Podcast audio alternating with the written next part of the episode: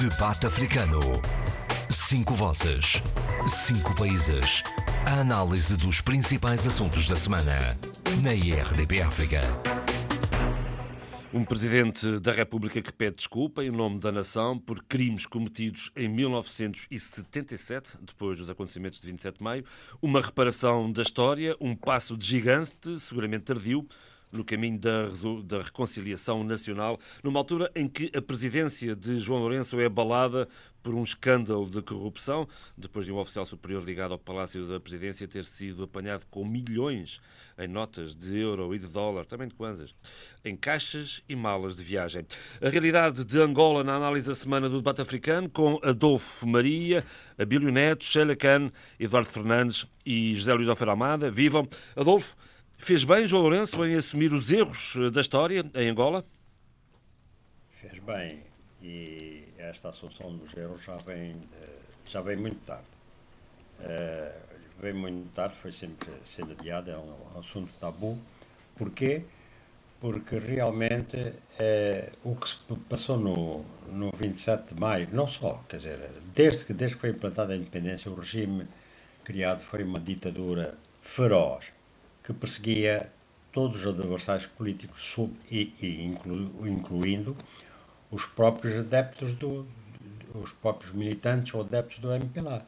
Eu que eu fui perseguido, fui preso seis meses depois, cinco meses depois da independência proclamada, eu e os meus companheiros da revolta ativa, e já encontraram, já foi preso, quer dizer, foi lançado um mandato de captura, que eu, os meus companheiros foram presos, eu consegui escapar e estive, estive quase três anos escondido, mas também já na, na, cadeia já estavam, ainda antes da independência, elementos da OCA, que era uma, uh, uh, e dos CAC, que eram organizações que apoiavam o MPLA e que ajudaram a implantar o MPLA na, na, nas urbes, sobretudo em Luanda. Bom, uh, precisamente dentro deste conceito de, de ditadura, de, de, exclusão, de exterminação dos adversários políticos, nós chegámos à Guerra Civil e, digamos, a, a Nito Alves era um do, dos campeões da, da, da repressão. E, mas eh, depois entrou em divergência com, com outro núcleo da direção e o resultado foi uma tentativa de golpe de Estado que foi eh, criminosamente, severamente é, é, é, reprimida de uma maneira que se pode considerar uma, um crime de lesa pátria, porque foram dezenas de milhares de, de jovens. 30 mil mortos, diz a Amnistia Internacional. que desapareceram. Sim. Bom, e essa ferida ficou, ficou no país e ficou no, no, no ficou no próprio MPLA. E, e o MPLA nunca teve coragem de afrontar, e não teve coragem por uma razão muito simples. É que a, a cumplicidade era enorme de todos. Hum? E porque se, se analisasse a questão, ainda agora não foi analisada. Ainda agora não sei. Os intelectuais agora eh, saúdam esta reconciliação, mas não são capazes de fazer uma análise de porquê que isto sucedeu.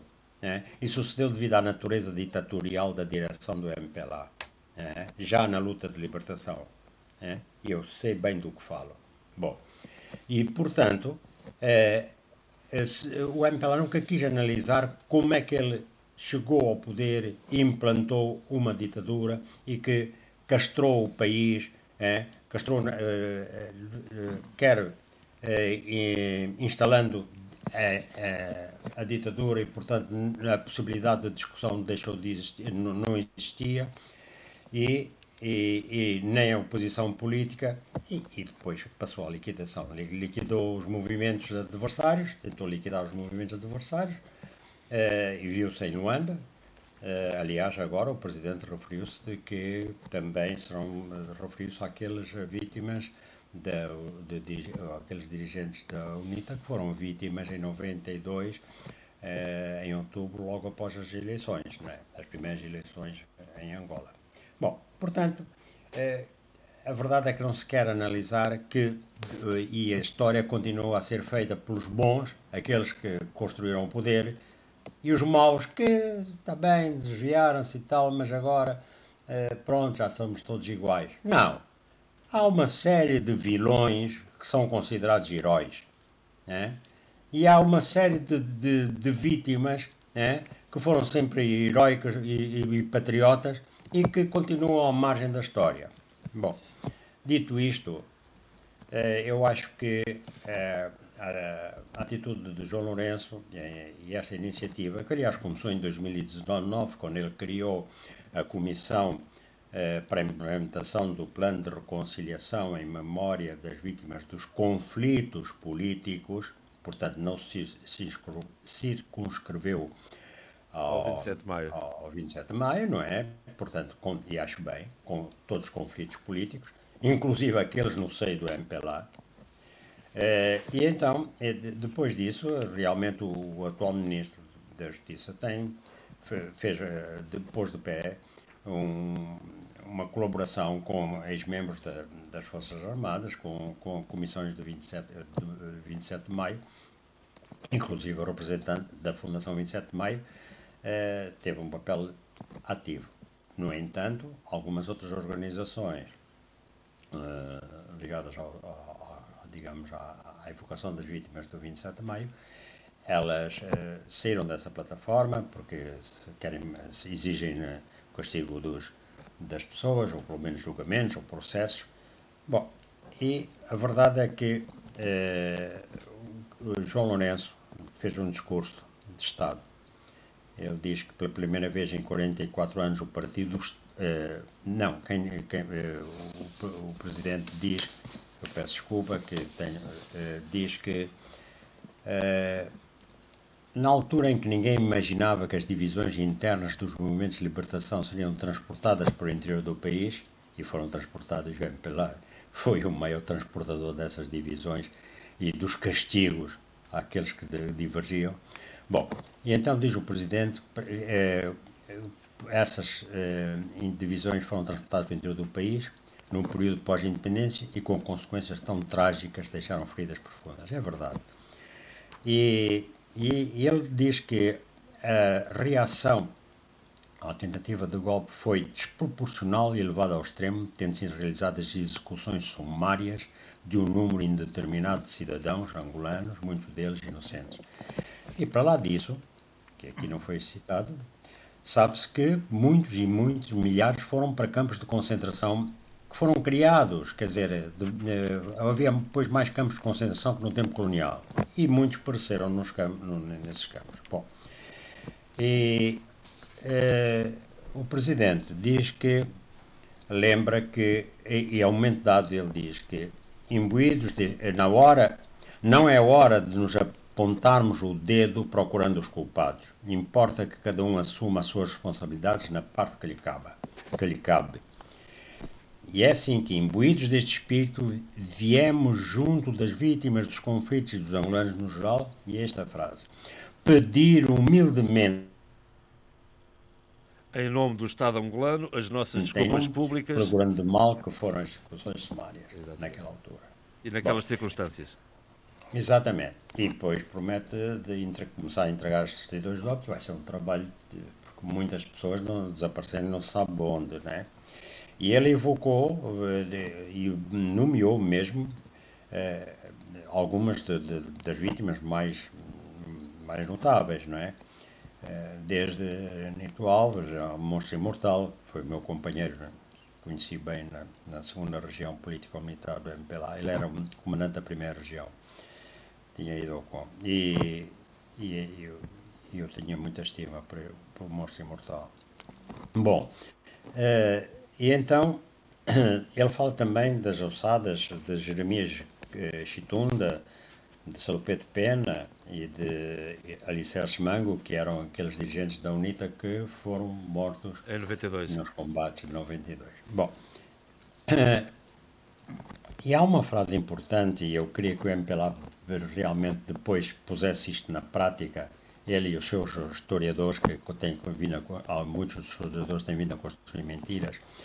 O Presidente diz: a história não se apaga, a verdade dos factos deve ser assumida para que as sociedades tomem as, necessidades, as necessárias medidas preventivas para evitar que tragédias idênticas se repitam. E, e, e realmente esta frase deve ser bem interiorizada no, no, pelo próprio MPLA. Vamos Bom, uh, dar aqui um, um ritmo diga, mais. Diga. Uh, vamos uh, partilhar esta, esta, esta análise, Adolfo. Se tinha alguma coisa ainda. Com certeza. Vamos. Sheila, que é que, como é que viu este, este pedido de desculpas de João Lourenço? bem, bom dia. eu estava muito atento ao Adolfo eu, e vou tentar ser o mais rápida possível porque eu acho que o discurso do João Lourenço uh, teria, teria lugar, uh, teria direito a um debate profundo.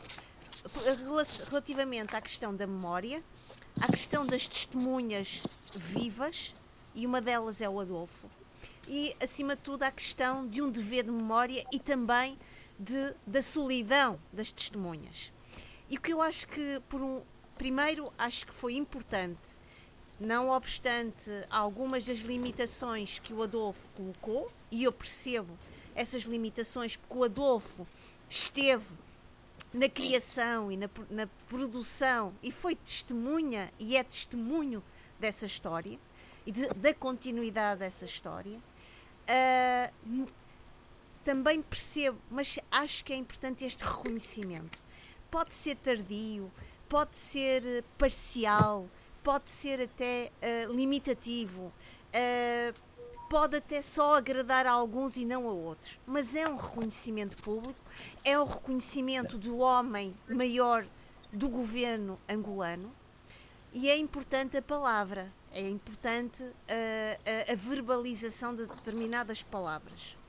Contudo, eu percebo o que é que o Adolfo diz sobre a ideia de que há muitos homens e muitas mulheres que ainda não, não lhes foi reconhecido ou reconhecida a dignidade, o compromisso, o esforço, o sacrifício na luta pela libertação uh, de uma igualdade do povo angolano. E é por isso que eu chamo a esta, chamei uh, também para este país, para isto que eu estou a dizer, a questão da solidão das testemunhas, porque muitas vezes, e a história oficial não, não, não vem reclamar essas pessoas, não vem reclamá-las e dar-lhes a legitimidade para também ter autoridade perante a escrita ou reescrita da história e cujos testemunhos são esquecidos e são silenciados. Eu estou aqui a pensar, por exemplo, no título do, do último livro do Miyakoto, Mapeador de Ausências, e o que o Adolfo fez foi exatamente mapear ausências. Mas a verdade é que é impossível também transformar totalmente uh, em presenças determinadas ausências que se calhar ainda não estamos preparados para pensar nelas. Ainda a história uh, viva e ativa de Angola ainda não consegue dialogar totalmente com elas, mas eu também gostaria de chamar a atenção pelo seguinte. Uh, enquanto ouvia uh, João Lourenço falar, lembrei-me muito também do que se está a passar em, em Espanha. A, a, reconstituição e a devolução uh, dos ossos uh, através de equipas forenses e quanto isso foi importante para as famílias fazerem o seu trabalho de luto. Porque é aqui também um processo de luto que nós estamos a falar. E eu acho que esse processo uh, começou com este reconhecimento, com esta devolução ao nível dos certificados de óbito. E nós sabemos, qualquer um de nós, infelizmente, já passou por situações de luto, de perda, e nós sabemos que esses processos são importantes, humanamente importantes, emocionalmente importantes, e eu acho que pode ser o começo uh, de, do, a abertura de uma janela que possa calmamente, gradualmente, uh, apaziguar o esforço, nomeadamente o esforço da Associação 27 de Maio. Sim, senhor. Um, Abílio. Um, um abraço para os meus uh, companheiros e um abraço também para os nossos ouvintes. Uh, dizer uh, simplesmente que João Lourenço fez história repondo a verdade ou parte da verdade da história. Isso é inegável do ponto de vista, como disse bem Adolfo Maria, uh, dos intervenientes, para dar dignidade aos intervenientes, que qualquer um deles teve, uh, qualquer um deles, até o último morto, teve papel relevante na história de Angola, alguns na história da luta, outros na história da tentativa inicial de construir um Estado. Depois também, como disse a Sheila, estamos aqui perante enfim, o aprofundamento das nuances todas daquilo que é um dever, mas também é um direito das sociedades democráticas, de fazer-se memória. É mesmo isso, fazer-se memória para que uh, o futuro seja um futuro uh, em que o centro do debate não fique sempre uh, pendente de ajustes concernentes a situações passadas que pesam demasiado em decisões indicadas para o futuro. E do futuro, e é do futuro que eu quero sobretudo falar e, sobretudo, do futuro do MPLA. Eu, eh, recorrentemente, eh, tenho, eh, enfim, nas minhas intervenções sobre Angola, aqui no debate africano, tenho dito muito insistentemente que o momento em que Angola tem um potencial incrível e reconhecido, nem vale a pena estar aqui a explicitar, mas no momento em que Angola necessita de fazer transições e transições rápidas para uma outra coisa qualquer, mas que seja sempre subir o nível da construção do Estado, eh, enfim, dentro desse contexto do Estado de Direito Democrático, há uma coisa eh, que é fundamental acontecer, eh, primeiramente, que é o MPLA, que é o partido estruturante dessa República, ele próprio abrir-se a diversidade, a diversidade dentro da sua organização. O que é que eu quero dizer com isso? Já três ou quatro vezes eu disse aqui no debate africano é que enquanto não forem admitidas ou admissíveis uh, tendências, alas, o que seja, dentro dos próprios estatutos e com dignidade dentro dos próprios estatutos do MPLA, dificilmente uh, o MPLA eh, será um, um partido apaziguado com a, sua, com a sua história. Porque tratando-se de um partido que é um partido, já não um partido de Estado, mas que é um partido de nação, não sei se esse conceito existe ou não, mas essa é a forma como eu olho para o MPLA, que vale muito mais. Se confundiu com o Estado. Que vale muito mais. Não, que essa diferença entre nação e Estado. Uh, que tá vale bem. muito mais do que os seus militantes, que vale muito mais do que as suas estruturas uh, de organização de massas, porque vale.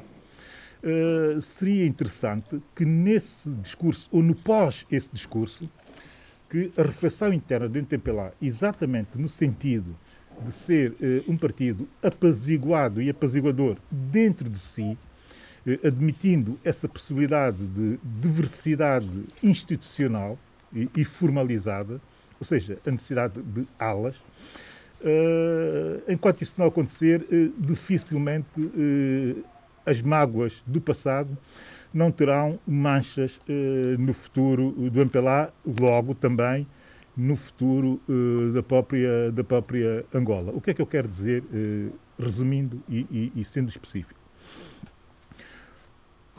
Tudo o que aconteceu em termos de violência, violência física, que é contextual, que é daquele contexto, que é daquelas circunstâncias ainda da tentativa de tomada pelo poder pela força, que vinha num contínuo de de, de digamos que, de ruptura necessária e obrigatória com o poder colonial, mas que entrou pela nova República adentro, esse, esse, essa ideia do MPLA eh, não comportar ou não assimilar a diversidade dentro de si próprio, fechando-se constantemente no núcleo de militância que só vive na base da organicidade, torna muito difícil compatibilizar o discurso de acerto com a história do Presidente João Lourenço com um discurso de futuro que terá necessariamente que ser o reflexo desse acerto com a história, mas já em contexto democrático. Portanto, se naquela altura a violência levou a esses extremos, eh, é evidente que hoje não há essa violência, mas existe a violência verbal, a violência uh, estigmatizante, a violência também de indicação do outro como inimigo do partido, mesmo sendo ele simpatizante do partido, desde que não esteja alinhado com as posições oficiais do partido ou da direção do partido, essa ideia continua a existir no MPLA. E depois há a violência contexto, da corrupção na nação. Também, mas essa ideia existe no MPLA, mas no contexto democrático. Se o MPLA quiser, de facto, subir ainda mais o nível, e aqui a responsabilidade é toda do Presidente João Lourenço, também, que é Presidente do MPLA, eh, terá, de facto, dar esse passo. No próximo Congresso, propor Sim, a existência de, de toda a diversidade, da institucionalização da diversidade, através da assunção de alas, porque é a única forma de comportar uh, toda a diversidade que o MPLA significa e que pretende ser, mesmo não querendo ser partido-nação, mas que é de facto um partido-nação. Eduardo Fernandes, um, como é que viu este, este pedido de desculpas eh, de João Lourenço? Corajoso, corajoso e oportuno. Uh, é oportuno essa, esse reconhecimento, sem dúvida nenhuma. Não é? Uh, a diversidade é sempre enriquecedora de qualquer sistema. Ah, não, não, não, não podemos ter monolitismos que são terríveis, não é? E, portanto, eu acho que foi, ah, para já, ah, há que reconhecer que João Lourenço tem uma visão muito interessante para Angola, porque este reconhecimento abriu, abriu os horizontes e abriu abriu, digamos, uh, o MPLA uh, às outras correntes, à diversidade, porque as correntes também são importantes. As correntes que às vezes estão desalinhadas com o, com o digamos, com, com a, a, o regime, com o regime imposto, uh, têm às vezes uh, o, o elementos extremamente importantes para para, para a dinamização do próprio partido. Portanto, eu, eu, eu assisti na, na Guiné-Bissau, em determinada altura, algum, algumas correntes que surgiram dentro do partido dominante da altura, o PIGC, como todos sabem, e eu, eu ouvi discursos muito interessantes em que era necessário que, essa, que essas correntes fossem integradoras do, do partido e que pudessem também ele, elas, elas próprias, essas correntes, pudessem eh, contribuir para a dinâmica e o melhoramento da, da, da ação do, do, do, partido. Portanto, eu julgo que uh, o monolitismo nunca é, é, nunca é mais, algo, mais, algo recomendável, não é? Uh, porque há uma incrustação uh, e, e, e, não, e, não há, e não há progresso. Portanto, quando há diversidade, há de facto contribuições eh, que, que, que, vão defender, dividir esse, esse, monolitismo. E, portanto, fica, eh, passa a haver maior, maior abertura e, e, e maiores contributos para, para a melhoria eh, da, digamos, das dinâmicas do, do partido. Acredita Portanto, que Acredita que distendeu uh, o clima uh, no interior da MPLA? Ficou menos tenso? Eu, eu, eu, julgo que sim, eu julgo que sim, porque uh, o volto a dizer, e desculpa-me que eu insista no, no, termo monolítico, o monolitismo é, é um bocado redutora, não é? Em termos, de, em, em termos políticos é, é extremamente redutor. E, portanto, quando há diversidade, há discussão uh, uh, e, e, e, e, a linha mais dinâmica, a linha progressista, a linha que, que aponta o futuro, pode, pode surgir nessa diversidade. Um, Eduardo, perdão, José Luís Alfredo Almada. Bom, eu o que posso dizer é que foi um discurso de confrontação e de assunção uh, da grande tragédia que foi a história angolana uh, no pós no pós 25 de abril. Porque Angola perdeu uma grande oportunidade de ter um sistema uh, pluripartidário com os acordos de, de Alvor exatamente pela razão de que não se queria tolerar o outro ideologicamente diferente, daí a guerra civil que depois levou à proclamação da República Popular de Angola, à invasão da África do Sul e do Zaire, depois as várias dissensões internas. Eu tive a oportunidade de ler vários livros sobre as várias organizações uh, políticas uh, no seio do MPLA, a Revolta Ativa, os comitês Amílcar Cabral, a organização uh, comunista angolana, depois, portanto, o fraccionismo de Nito Alves, Cita Valas e José Vanduna. E em tudo, em tudo, em todos esses processos, o que é visível é a absoluta intolerância do outro, mas mais do que isso, não é a intolerância que deixa o outro existir, eh, condena-o, por exemplo, ao exílio, ao exílio ou ao silêncio cívico, mas que o quer eliminar fisicamente. E devo dizer que nesta história, digamos, todos são vilões. Uh, o, que, o, que, o que o golpe de Estado, eu digo, tentativa de golpe de Estado, não tenho dúvida sobre isso, de Nito Alves, era eliminar o outro, que dominava o poder na altura, a facção de Agostinho Neto, assim como o outro reagiu, eliminando o que o queria uh, eliminar. Talvez a única corrente que não tinha, digamos, uh, o objetivo de eliminação física do outro, talvez fosse, talvez, e o Adolfo pode esclarecer isso uh, melhor, fosse o, a revolta ativa. A revolta ativa, que era mais social-democratizante, digamos, nesse sentido. E neste, e, e neste paralelo é trágico.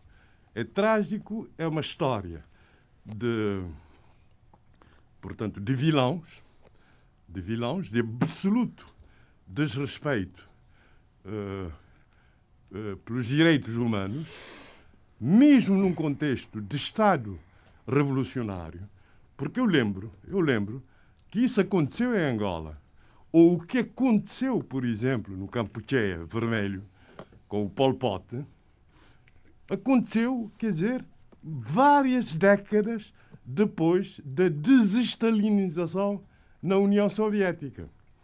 Quer dizer, no tempo de Stalin, como se sabe, o adversário era eliminado brutalmente e fisicamente e até retirado eh, das imagens, dos arquivos. Né?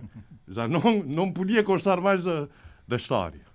Mas, com o Khrushchev e os desenvolvimentos posteriores, eu posso falar também, inclusive, dos países de leste, da, da RDA, onde estudei, já não havia essa eliminação física.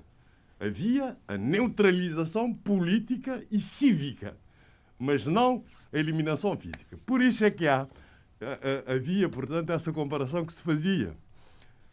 O, a Gestapo, deixou uma montanha de cadáveres.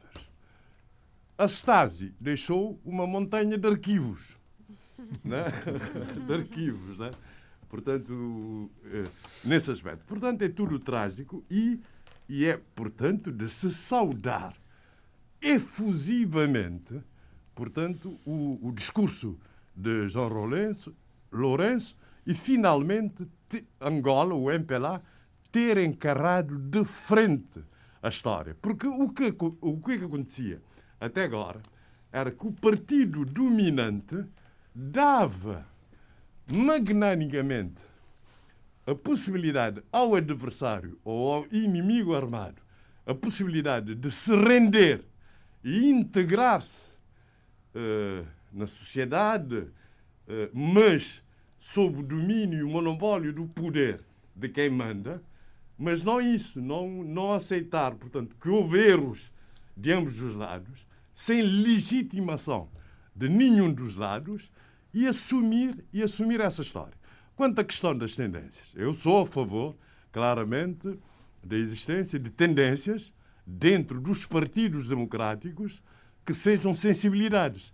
Mas eu sou contra a, forma, a formação de frações, de tendências, portanto, organizadas, com chefes, com eh, isso, devo dizer. Digamos formais. pode- E formalmente, E- e for- formais- informalmente pronto. existem a formalidade não, não, não permanentes, não frações permanentes. Eh, eh, depende, portanto, dos partidos. Por exemplo, no Bloco de Esquerda há frações organizadas. Mas o Bloco de Esquerda eh, resultou da reunião de vários partidos. É quase como uma frente, né? E que se foram diluindo e agora reconstituindo, etc. Um movimento. Mas eu devo dizer que, de facto, não se pode também descurar, não se pode descurar e esquecer a história, esquecendo que, de facto, houve fra fraccionismo. Houve fraccionismo com ide ide- ideologias, eh, portanto, destritoras eh, do outro, do outro, e isso foi a frac a frac o fraccionismo de Nito Alves. E o, Vamos curioso, e o curioso nisso é o papel de Cuba e da União Soviética nisso. Enquanto que a Uni- a União Soviética achava que o neto era um frouxo, portanto, que tinha que ser substituído por uma pessoa mais jovem e mais eficaz em termos, em termos, em termos Da de liderança. imposição da ditadura democrática do povo, como se dizia, eh, a Cuba sempre apoiou, sempre apoiou, eh, sempre apoiou, eh, sempre apoiou o Neto.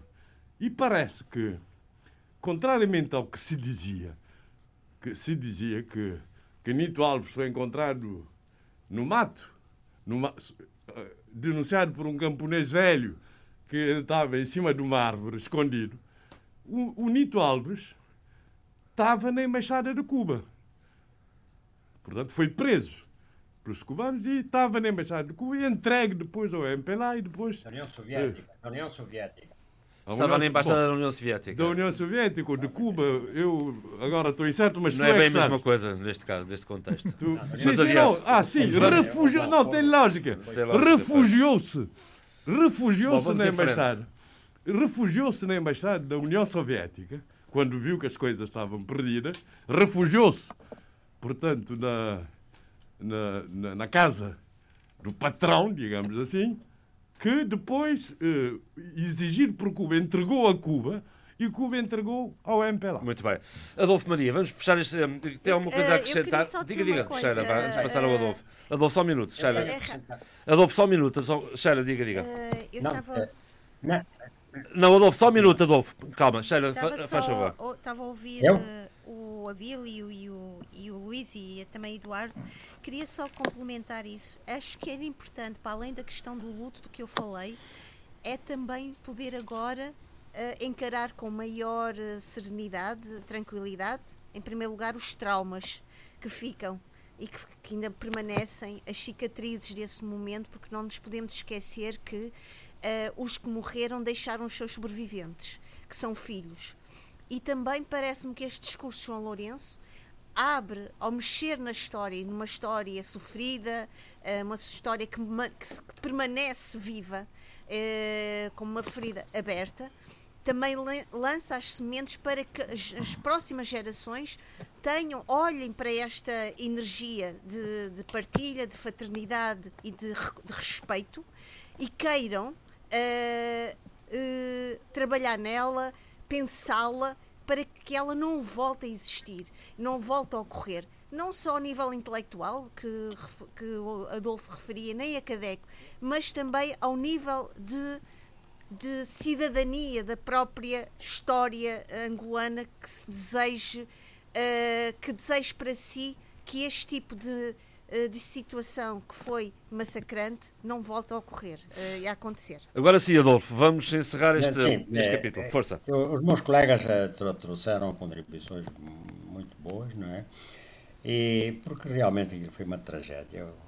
Foram patriotas banidos, presos, torturados, expulsos da pátria, mortos por fuzilamento e que pereceram em campos de concentração aos milhares. E esse trauma, como diz a Sheila, ficou. Eh, e quando eu me referia eh, que, que os intelectuais recusam-se a analisar eh, o caráter ditatorial do MPLA que já vinha da luta de libertação, eu não esqueço isso e, sei, tenho contactado com familiares de vítimas que naquela ocasião muitos dos 27 de maio até eram nossos inimigos. nosso, de, de, por exemplo, da revolta ativa. Mas é, depois, pelas circunstâncias, pelas aquelas circunstâncias de ódio que havia entre, entre, entre os próprios militantes que tinham opiniões diferentes. É, eu acho que o, discurso de João Lourenço foi um discurso importantíssimo, quer ao nível da, da nação, quer ao nível do próprio MPLA. E também exemplo para a UNITA, porque ele evocou é, é, as mortes, os assassinatos que Savim fez, como por exemplo o Wilson Santos, e, e, e, as, as, as mulheres queimadas nas fogueiras e tudo isso. Né? Bom, de, mas ele ateve-se ao principal, que era precisamente esta questão uh, de, dos conflitos políticos, e, em que o 27 de maio toma uma importância enorme. Uh, há gente que, que pede ajuste de contas. Eu não sou do, eu sou da opinião que não que se deve evitar ajuste de contas, uh, porque assim, se não fizermos, nunca mais os angolanos estarão reconciliados. E, e acho que o discurso de, de João Lourenço foi um discurso muito bem eh, concebido. De reconciliação. muito equilibrado. E, e, agora, o que eu falei no princípio é que devia haver da parte de, da inteligência angolana e até dos políticos angolanos a corporização de uma série de medidas no sentido de aprofundar o estudo da história e, e da própria reconciliação porque ao fim e ao cabo todos nós estivemos envolvidos, hum? é, às vezes protestando exageradamente, outras vezes. É, pronto, quer dizer, quando há momentos de luta política, nunca há é, justa medida, e, a, e aquela luta era muito intensa. Mas isso tem de ser discutido livremente e, como foi dito, não é aqueles que estão donos do poder, como muito bem disse o, o, o, o, o José Luís Alfaro Almada, é, eles acreditam como é que as coisas são. Não, isso tem de acabar definitivamente. Sim, senhor. É, um, a Amnistia Internacional, uh, em vários relatórios sobre este assunto, denuncia a morte de 30 mil pessoas na sequência deste, deste golpe, ou alegado golpe de 27 de maio de 67, a maior parte das quais sem qualquer ligação a Nito Alves. Bom, vamos em frente, vamos em frente no debate africano e vamos avançar para Moçambique, Sheila, para a cimeira da SADC, ou SADEC, como, como quiser, ah, que, que, decorreu que decorreu ontem em Maputo. Sheila, um, de, a informação que eu, que eu retive um, esta manhã diz-me que o comunicado final da SADC não faz referência ao tipo de resposta a dar à violência em Cabo Delgado. Uhum.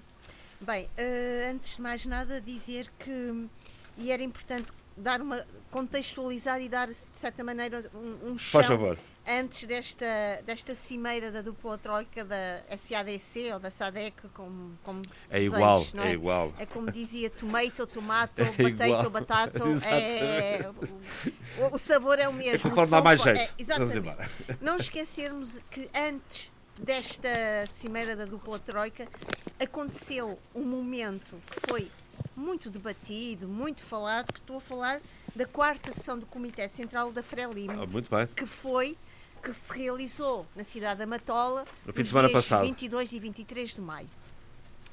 E falar em memória, eu acho que é aqui importante dizer isto. Uh, o discurso uh, de Filipe Niusi no, no final da, desta, deste, deste, Congresso deste, deste, deste, deste, deste comitê, comitê Central, foi perdão. muito importante porque foi buscar muito e foi reconvocar muito a memória da Frelimo.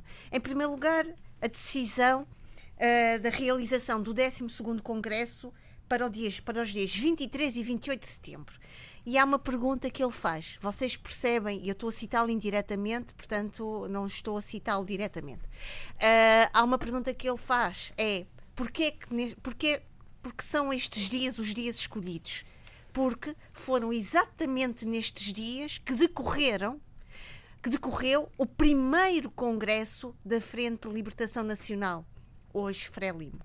E, portanto, aqui a história, a memória histórica, uh, uh, todo este ritual de continuidade, de coerência, de coesão, foi extremamente convocado.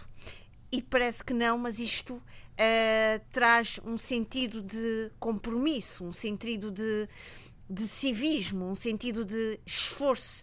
Uh, e de uma espécie de história que ainda está a ser construída e que importa não, não ser esquecida. Depois, também, foi também dito que, ainda no dia 25 de junho deste ano, a Frelimo irá celebrar os seus 60 anos. 60 anos que irão uh, com, uh, ser uh, lembrados com um amplo desenvolvimento de atividades, de exaltação de todas as suas lutas uh, de consolidação de, para a unidade nacional. Portanto, uh, falando agora, lembra, estava agora a ouvir Uh, os nossos uh, colegas a falar desta questão de, de, do discurso do, Eduardo Loure, do João, João Lourenço, peço desculpa, a história tem um, uma, uma importância muito forte uh, tem um, um, impacto enorme nas nossas emoções, na forma como nós olhamos o nosso presente, como nós interpretamos o nosso presente. E, portanto, este comitê da Frelimo, com estas palavras de Filipe Nussi, foram importantíssimas. Importantes para também dar algum corpo e contexto uh, uh, ao, ao, ao, seu menu que, que, que incluiu falar sobre a questão da segurança e da soberania nacional, a importância da manutenção dessa soberania nacional, a questão da corrupção, que Filipe Nussi diz que vão ter mão firme para lutar contra a corrupção dentro, no interior do país e também no interior do seu, do, do seu próprio partido, porque aqui posso citá-lo, o corrupto o criminoso e o ladrão não se nomeia, não, nem se elege para o ser, ele é por isso. Também é verdade, eh, fecha a citação, mas também é verdade, como nós dizemos na, na gíria, uh, no senso comum, a ocasião faz o ladrão. Pronto. É preciso também não esquecer destas várias uh, variantes. Mas houve aqui uh, uma grande, uma, no fundo, ele foi mapeando os temas mais importantes e preocupantes na nação não deliberando de uma forma explícita e clara, e isto foi muito também criticamente falado, não deliberando e discutindo em termos metodológicos o que é que o país, neste caso a Frelimo, vai fazer para uh, resolver estes problemas, quer as questões da soberania nacional e manutenção da segurança nacional, nomeadamente no que diz respeito ao que se está a passar em Cabo Delgado, não, não, falou nas questões das dívidas ocultas, foi algo que, se, que nem sequer foi. foi uh... Chamado não caso. Uh, eu, olha, uh, há pouco eu falei do, do, do mapeador de ausências. Uh, a Frelimo é ótima a mapear ausências. Estamos de acordo. Ótima uh, tem já uma sagacidade histórica e discursiva para mapear ausências. E, portanto, este discurso muito histórico, muito a convocar a memória histórica da Frelimo, o seu heroísmo, a sua necessidade de coesão, também foi muito um discurso muito de ausências, muito de uh, criar, eu não chamaria eh, de uh, translúcido, é mesmo fazer ausências para não Uh, porque estamos realmente num, num, num momento extremamente uh, delicado, sensível e também numa viragem. Viragem esta que me leva agora à reunião da, da, SADEC. Vamos da, então SADEC, da dupla troika da SADEC. Daqui a bocado temos de fechar esta primeira parte. Siga. Uh, o que ficou deliberado foi a criação de, um, de, um, de uma força armada de, de alerta para combater o terrorismo. Uh, mas não ficou deliberado quais são as metodologias de trabalho de, uh, de ação relativamente ao que se vai, a esta decisão. Pareceu-me que o, o, presidente da Troika, ao nível do órgão de cooperação para a política, defesa e segurança, o, o, as palavras foram muito mais, uh, ou pelo menos o discurso foi muito mais incisivo, quando ele diz agora é o momento de agir coletiva e decisivamente. Uh, haverá no dia 20 de junho uma nova uh, uma cimeira extraordinária a ter lugar novamente em Maputo, mas novamente ficou. Daqui para um mês, pá. Exatamente, mais, mais ou menos. Exato.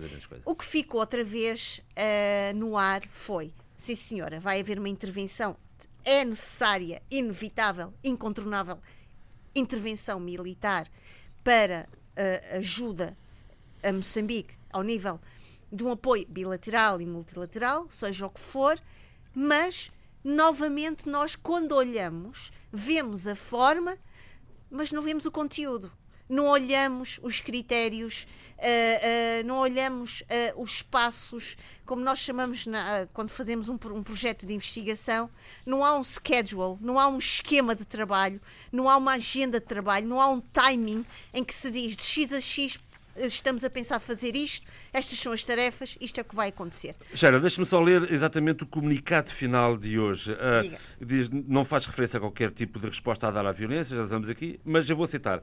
Adotámos medidas visando eliminar pela raiz as ações terroristas através do reforço da capacidade operacional das Forças de Segurança. Não dizem como é que faz este reforço. Uh, isso é a mesma é? coisa que eu dizer.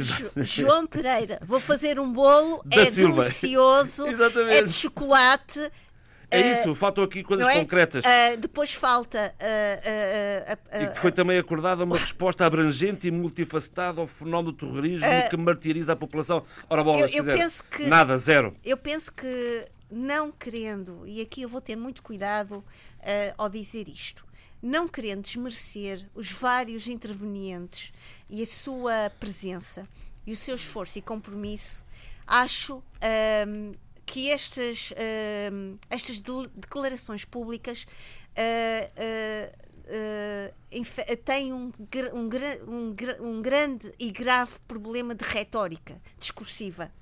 Uh, dizem São muito, vagas. mas uh, falam muito bem. Até me faz nada. lembrar aquela música do Sérgio Godinho. Falam muito bem, dizem muita coisa, mas depois, hum. quando nós vamos espremer, não sai nada.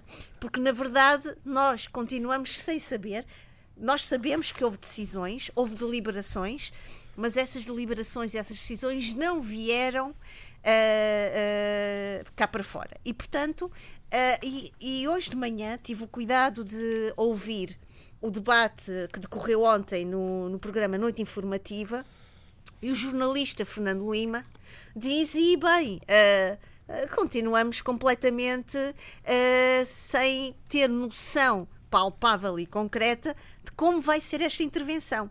E o facto de ocorrer esta nova cimeira em tão pouco tempo significa muita coisa. Significa que é preciso ainda trabalhar e pensar-se melhor, uh, definir, exatamente, burilar, uh, detalhar melhor uh, esta intervenção.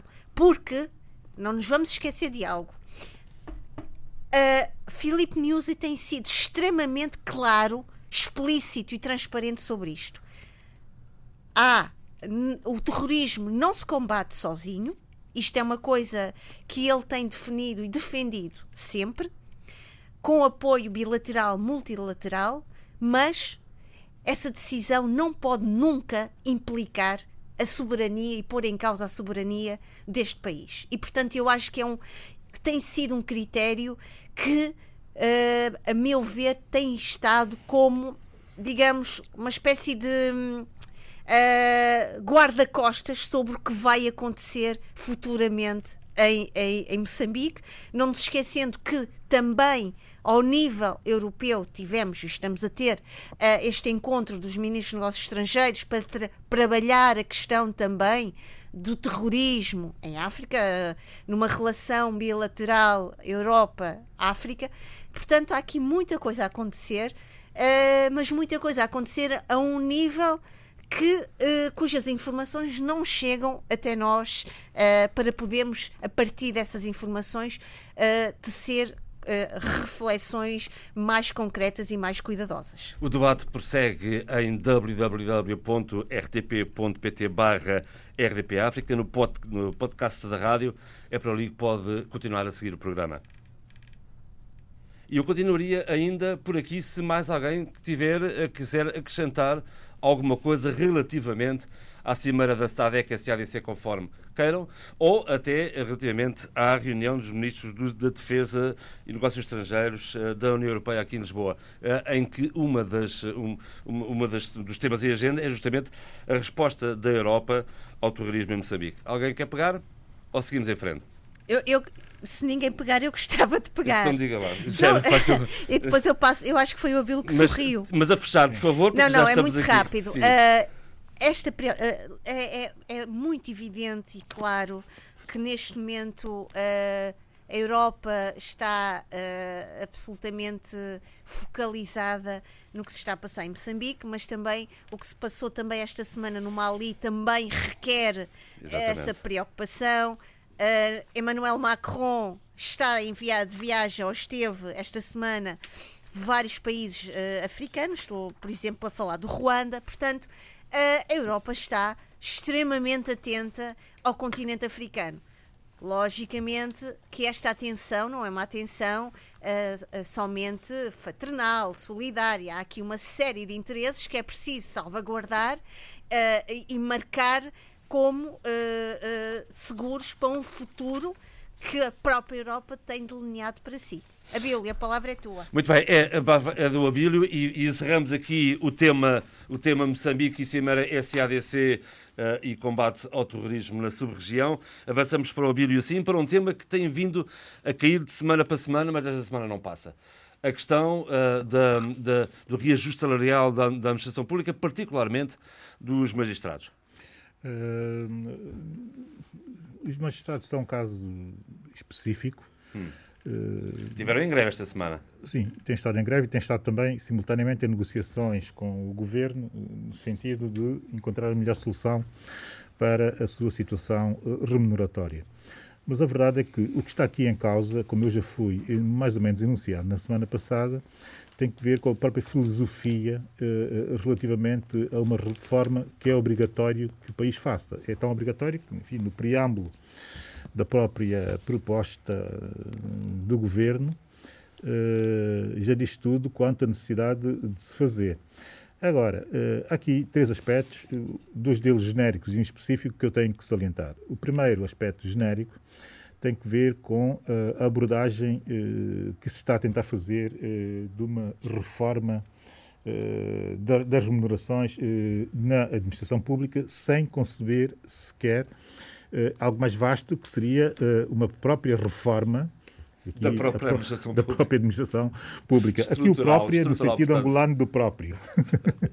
Próprio Portanto, mesmo. querer eh, fazer, isso é uma questão de, de filosofia, de ação, se quisermos, mas querer fazer uma reforma remuneratória sem conceber algo mais vasto como é a reforma da administração pública, mas querer também insinuar no preâmbulo da reforma remuneratória eh, que ela em si já é uma reforma da administração pública, não é? com algumas eh, tiradas vagas sobre a necessidade de equilíbrio do número de funcionários com eh, a produtividade, eh, tiradas como eh, a necessidade de anexar a produtividade das empresas eh, do setor público, eh, com variáveis eh, para eh, toda, todo, Prémios todo o quadro pessoal, Prémios de produção, exatamente.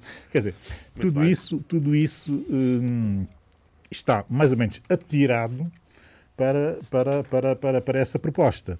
Mas a verdade é que não conforma eh, uma visão global e geral de como, primeiro, gerir o processo de reforma em si, segundo, no pós-reforma, como gerir o que passa a ser eh, a nova realidade. Eh, portanto, falta a estruturação, como acabo de dizer, segundo, falta, como tinha dito, a filosofia correta para se abordar algo deste género, e eh, terceiro, o que ainda é pior, falta coerência. Falta coerência porquê? Porque esta não é a primeira tentativa eh, que entra na Assembleia eh, no sentido de se fazer eh, um reajuste salarial ou remuneratório na função pública.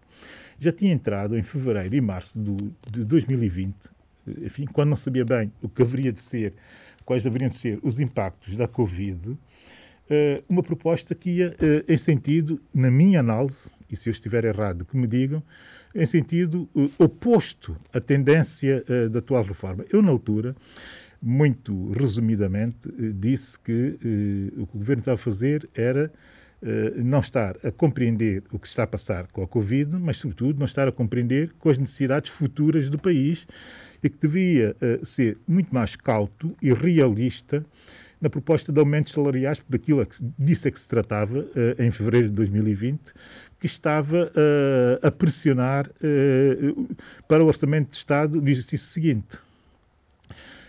Voltei a esse tema em abril, quando comecei a compreender que os impactos, quando todos começámos a compreender que os impactos da Covid iam ser tremendamente difíceis para as finanças públicas de todos os países, mas eh, especificamente São Tomé e Príncipe seriam muito mais ainda pel, pelas nossas dependências, e comecei a compreender que eh, começou-se a falar eh, de, de, de moratórias internacionais relativamente ao FMI, começou-se a falar eh, de eh, disponibilização de fundos emergenciais para eh, cobrir Uh, despesas uh, eventuais, mas também despesas uh, estruturais do próprio Estado.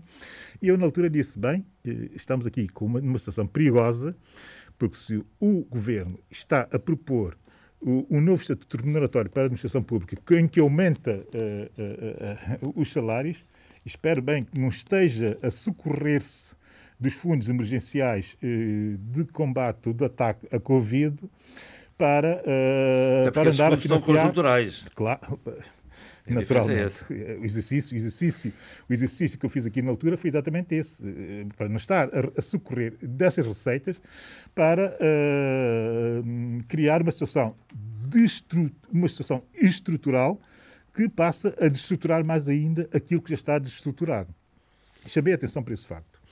A verdade é que agora, em março deste ano, entra uma nova, uma nova proposta uh, de reajuste salarial, que já é ou já vai em sentido exatamente contrário.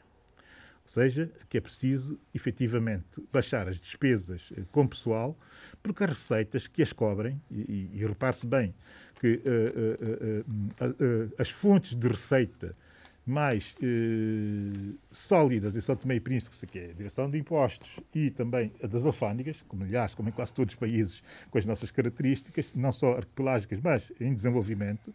As alfândegas têm um peso tremendo, mas a verdade é que as receitas dessas duas estruturas exclusivamente estão eh, agregadas eh, a cobrir as despesas com pessoal.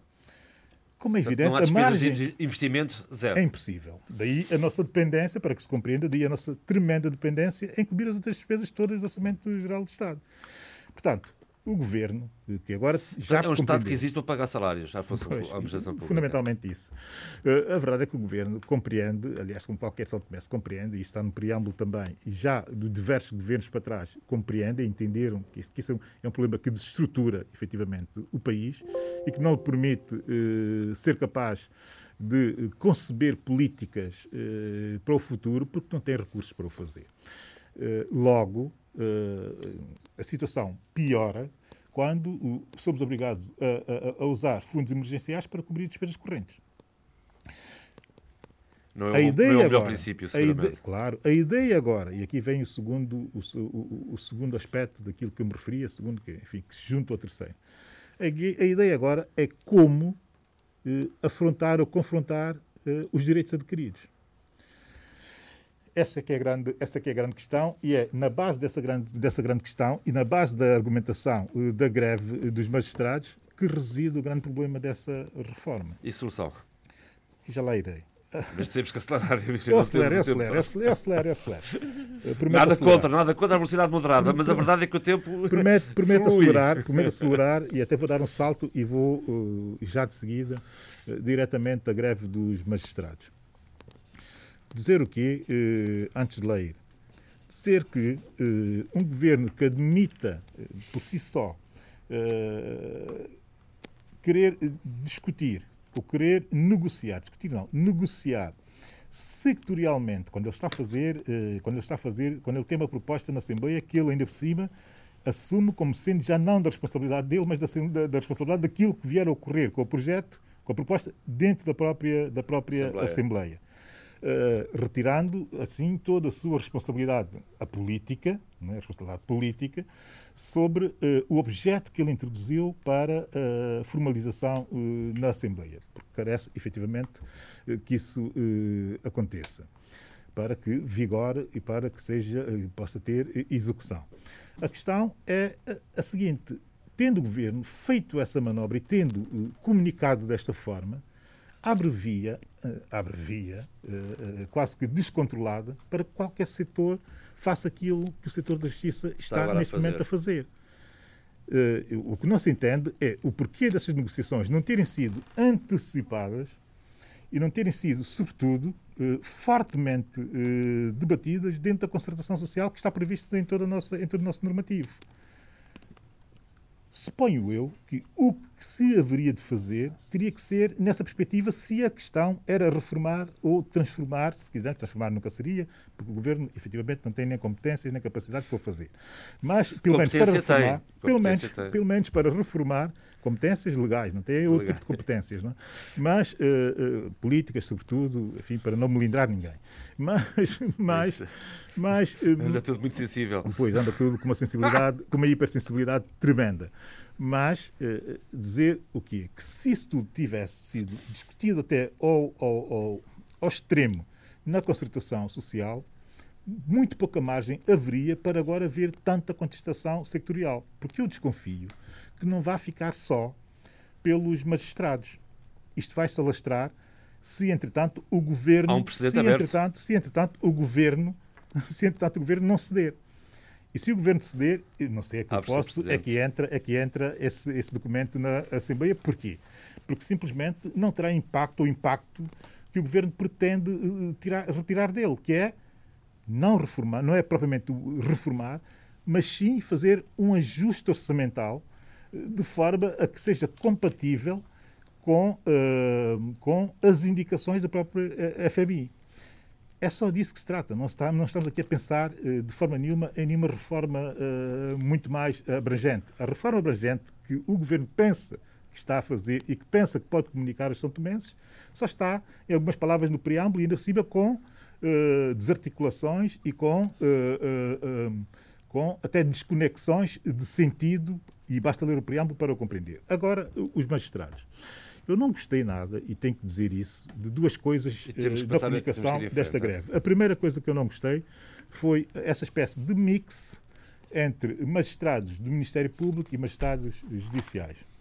Estão todos juntos uh, nessa situação parece que dá assim uma nota de unidade, quando os dois serviços não estão exatamente em pé de igualdade, na minha perspectiva e na perspectiva uh, da filosofia da reforma que eu entendo. Porque o Ministério Público tem uh, uma gestão que é muito mais adequada uh, e, está muito mais alinhada com gestão de estruturas orgânicas do Estado, do setor público, que se pretende, é avaliado, uma série de, de, de, privilégios que têm, são privilégios que decorrem exatamente da produtividade dos serviços, tem uma série de, de aspectos de gestão que o tornam, efetivamente, uh, hoje, uh, um organismo do Estado que pode servir até de espelho para algumas outras realidades. Outra questão é não fazer na perfeição o seu trabalho técnico. Isso pode ser discutido. Mas em termos de organização, essa é a ideia e essa é, uh, uh, e, e essa é a informação que eu tenho do Ministério Público. Que é contrária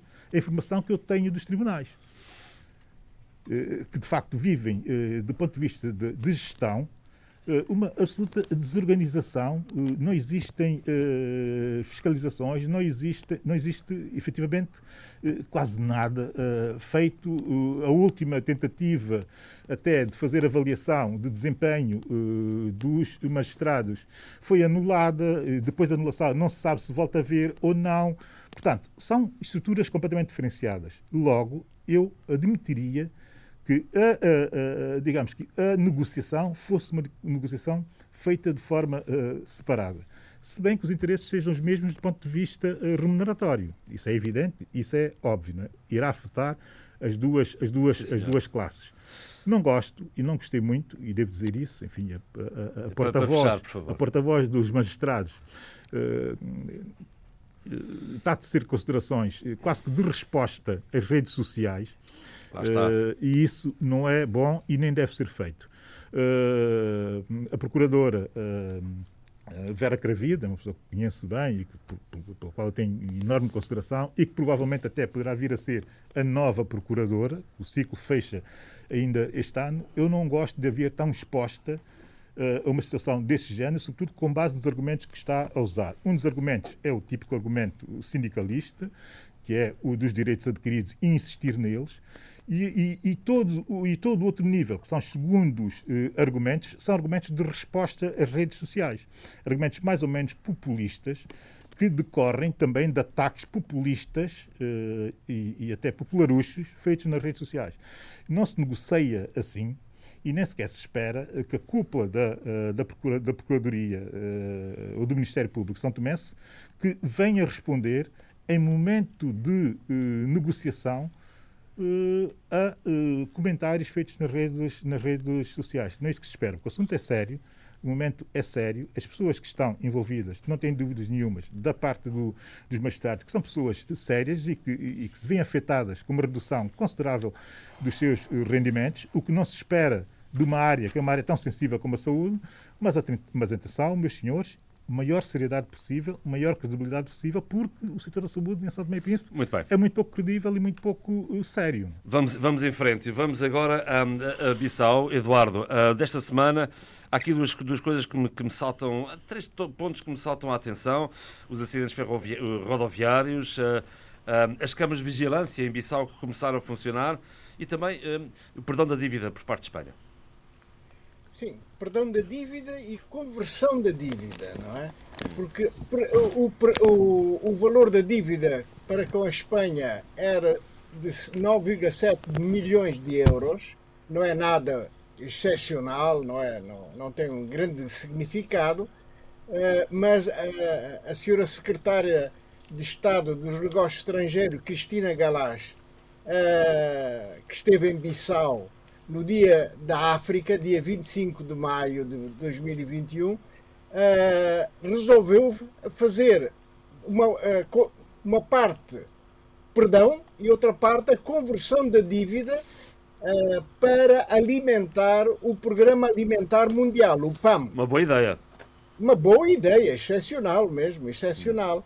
Portanto, digamos, esta posição do governo espanhol é, é extremamente bem-vindo, não é? Extremamente bem-vindo. Portanto, ficou, fica é, cerca, cerca de 5 milhões de, de, euros para alimentar o PAM é, e, portanto, combater, de certa forma, as necessidades alimentares, quer das escolas, quer. Sobretudo quer, das escolas. Mesmo, diga, diga. Sobretudo das escolas, dos alunos. Sobretudo das escolas, sem, uhum. sem dúvida. Uhum. Portanto, eh, eh, esta visita da senhora secretária de Estado dos Negócios Estrangeiros eh, caiu numa boa altura e no dia de África. No e, dia numa, de África. e numa altura em que a Guiné continua a pontuar em termos de diplomacia. Lá está. Lá está, lá está. Portanto, Suzy Barbosa é alta. Ah, exatamente. A, a senhora Ministra dos Negócios Estrangeiros está, de facto, a exercer muito bem o seu cargo. E agora também, bem. aqui um pequeno uma nota também, e, e, e Espanha também em alta, novamente, a, a, marcar posição no continente africano. Sem dúvida. Aliás, eu, eu num dos programas anteriores eu falei da investida, investida da, da Espanha sim, sim. em África. Não há dúvida nenhuma. É, verdade. é mais, uma, mais, um, mais um capítulo. Mais, mais um elemento, é. mais um elemento. Mas de facto, só duas, duas palavras. A África eh, e a Europa estão tão próximas, tão próximas, que nenhum dos continentes pode viver sem a outra. Ora, sem o outro. Oh, oh, oh, Eduardo, até porque já que estamos a falar aqui de dinheiro, há um acordo, uh, uh, de acordo com o FMI, a África vai ter um crescimento económico lento, não é? E, portanto, uh, o que é que é preciso fazer para contrariar esta tendência? Não, é, é são os efeitos, são efeitos vários que levam a que a África tenha uh, uma capacidade de resiliência muito baixa. Muito baixa.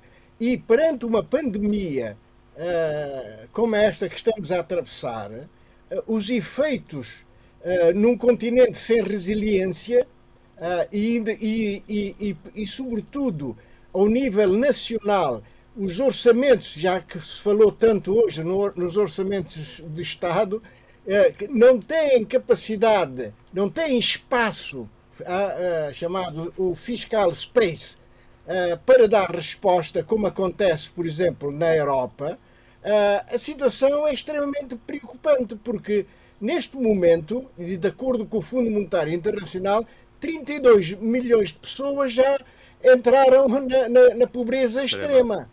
Extrema. Portanto, isto é preocupante ao nível do continente africano, sabendo nós que quando existe essas, essa, essa, essas, essa situação pandémica uh, que leva a perdas de emprego, não é? Uh, quem paga normalmente são uh, as populações mais carenciadas, não é? E sobretudo as crianças, as crianças. Extremamente. Extremamente preocupante são também os acidentes rodoviários e também os naufrágios, são mais ou menos recorrentes, mas desta vez assumiram números trágicos. 16 Trágico. mortos e 11 feridos num acidente com, com uma caminhoneta e, e, e, e dias, dias, depois de, de um naufrágio de uma embarcação a caminhos de Bajagós. Exatamente. Não, é preciso, é preciso que o governo guineense comece a olhar para essas questões de uma forma mais objetiva por forma a, a, a pouparmos uh, vidas, não é? E, uh, porque uh, o, as causas dos naufrágios, por exemplo, têm dois, duas, dois motivos, duas causas concretas. Uma delas, a sobrelotação das embarcações. Um. Dois, a navegação noturna não, não, não, não é, é perigosa porque a maioria dos faróis estão apagados. E, portanto, são, são aspectos que devem, devem merecer uma atenção particular do governo. É, portanto, para já, eh, acender os faróis, que, é, que, são muito importantes para a, navega, a navegação, eh, e, por outro lado, fazer o controle da, da capacidade de, das embarcações. Aquela, navega, é? aquela, aquela, navegação no canal para Bejagós é uma coisa, é uma aventura completa. Eu, eu, eu tenho é minhas histórias, agora não vai, tenho histórias que não vêm agora aqui ao caso, mas um dia Sim, terei caso, prazer em contar. Um dia terei prazer em contar. Bom, bom é, mas, mas oh, oh, Eduardo, aqui também houve esta semana, e, e para fechar estou aqui da Guiné, houve aqui duas questões mais políticas, se quisermos, a, a ter em conta. Uma primeira, o Parlamento, que, que retirou do debate o projeto de revisão constitucional, um, eh, eh, que cabe ao Parlamento fazer isso, a revisão, e não uma comissão indicada por terceiros. E, e, e, e, o Presidente da República que deu posse ao novo Presidente do Supremo Tribunal com críticas ao anterior Presidente e também ao anterior Vice-Presidente do Supremo. Exato, exato. Uh, uh, como sabe, uh, a nomeação, digamos, não, não, é, não, é, não é feita nem pelo governo nem pelo presidente da República. Faz parte, aliás, temos aí dois juristas que podem. Estamos a falar da eh, revisão da Constituição. Exato. Okay. Quer dizer, não, não, a revisão da Constituição compete a, a, a próprio, aos próprios deputados, portanto, à Assembleia Nacional Popular.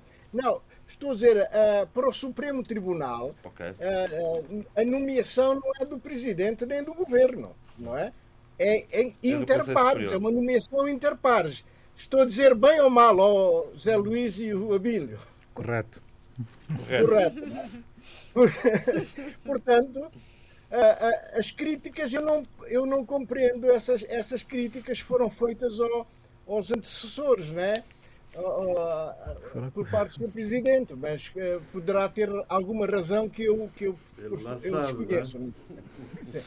Muito bem, então vamos então. Oh, oh, oh João, deixa-me só fazer aqui uma Sim. nota, porque, enfim, nós, eh, nós recebemos, eu recebi, uh, e seria muito breve nisso, uh, mas por consideração aos envolvidos e por uma enorme consideração uh, a Assembleia Nacional Popular da Guiné-Bissau e, sobretudo, a equipa uh, do próprio presidente, que esteve, do próprio presidente da Assembleia Nacional Popular, que teve a delicadeza e, sobretudo, a sensibilidade de nos ouvir e de emitir uma nota uh, de imprensa, uh, enfim, a chamar a atenção para algumas coisas que não gostaram daquilo que eu tinha dito no programa em que comentámos a visita do, do presidente Marcelo Rebelo de Sousa a Guiné-Bissau eu, por esse, esse, tipo de consideração, mas também por ser muito institucionalista, eh, terei que dar aqui um, fazer Força, aqui um comentário breve sobre essa situação. Tá bem, então. O primeiro comentário, enfim, eh, tem que ver com a natureza e o conteúdo dessa nota uh, de imprensa. Primeiro, chama a atenção que durante a visita do Presidente Marcelo a Guiné-Bissau, a ida ao Parlamento não foi para uma sessão solene, mas sim que foi uma visita de cortesia à, à Assembleia Nacional Popular eu aqui concedo e, e, e, agradeço a retificação, porque de facto assim foi e assim foi previsto. Não havia nenhuma sessão solene, nem havia nenhuma sessão específica, mas o Presidente foi recebido, enfim, no Salão Nobre e era suposto também, aqui reside o busilos daquilo que eu disse, nesse detalhe, era suposto ele, eh, enfim, encontrar-se com a cúpula da Assembleia Nacional Popular, nomeadamente com o seu presidente, mas também com, enfim, toda a estrutura uh, a volta do presidente, os líderes parlamentares, a comissão. E, uh, e, o que eu disse na altura uh, era, eu queria saber e queria que me confirmassem se o PIGC esteve todo ele nessa, nessa, nessa, nessa, nessa reunião ou não. Relativamente ao, ao formalismo do encontro, eu concedo e dou razão total, total, ao gabinete e ao seu presidente da Assembleia Nacional Popular. Não foi uma sessão solene, efetivamente está, não foi. Está esclarecido. Foi, sim, senhora, eh, uma visita eh, de cortesia. Tem razão. Agora, onde não tem razão, eu não posso, naturalmente, eh, estar do lado daquilo que dizem, e eu compreendo porque é que dizem, mas não tenho disposição nenhuma para estar, enfim, a variar o meu posicionamento, que é de princípios e de valores, relativamente a questões internas da Guiné-Bissau. Eu não estou aqui para isso, estou aqui para outras coisas, que é para defender os meus princípios e os meus valores. Uh, dizer o seguinte, uh, que uh, chama a atenção de eu ter feito as seguintes afirmações.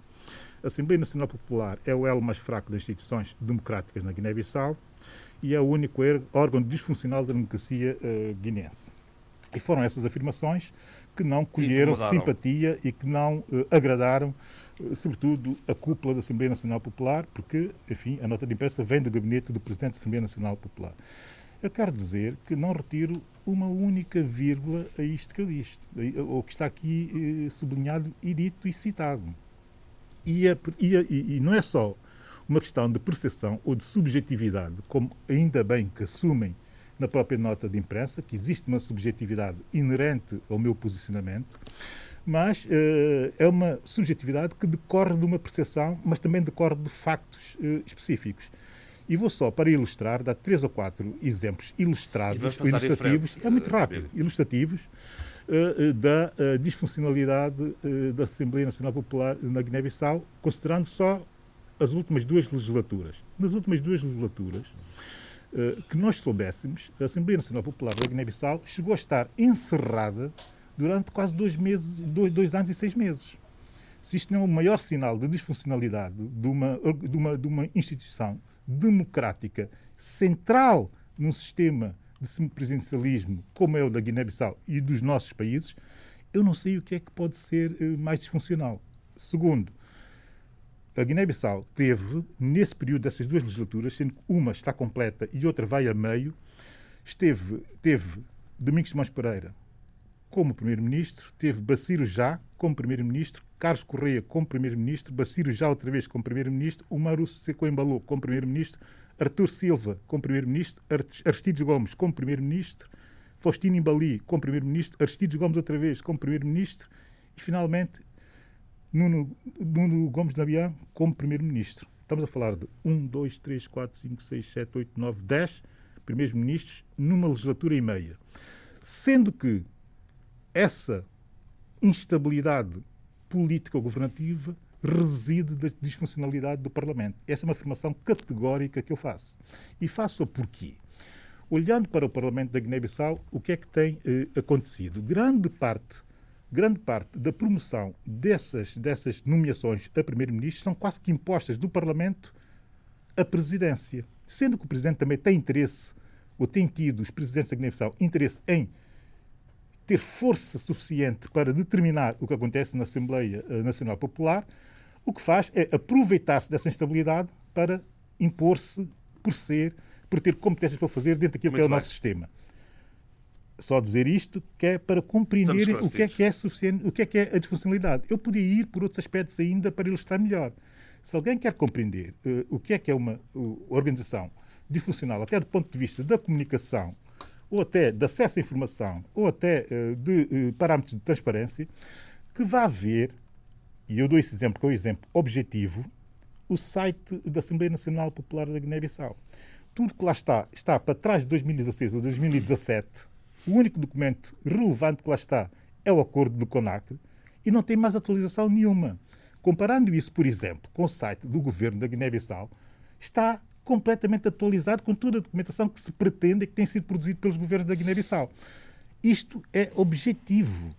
Isto, mais objetivo não poderei ser. E quando eu falei em disfuncionalidade, referia-me exatamente uh, a isto. Estamos esclarecidos. E em português nos entendemos. José é Luís. E é isto e a mais coisas, mas eu não quero entrar aqui em mais não, coisas. Não, nem vamos é, entrar, é estamos esclarecidos e entretanto, passamos em frente. Entretanto, para terminar, agradeço, agradeço uh, ao Presidente da Assembleia Nacional, uh, Nacional Popular da Guiné-Bissau por ter tido o cuidado de chamar-me a atenção para aquilo em que eu falhei. Sim, senhor. Estão, estão feitos agradecimentos. Zé Luís, um, uh, eu estava aqui a dizer que em português nos entendemos porque, a propósito, isto é aquelas deixas, estou sempre jeito para mudar de tema, a, a propósito da Conferência Internacional da língua portuguesa no sistema mundial que decorre uh, na cidade da Praia e onde o presidente Jorge Castro Fonseca, na qualidade de presidente da CPLP, disse que o português é dos seus falantes, mas que há lacunas nas escolas.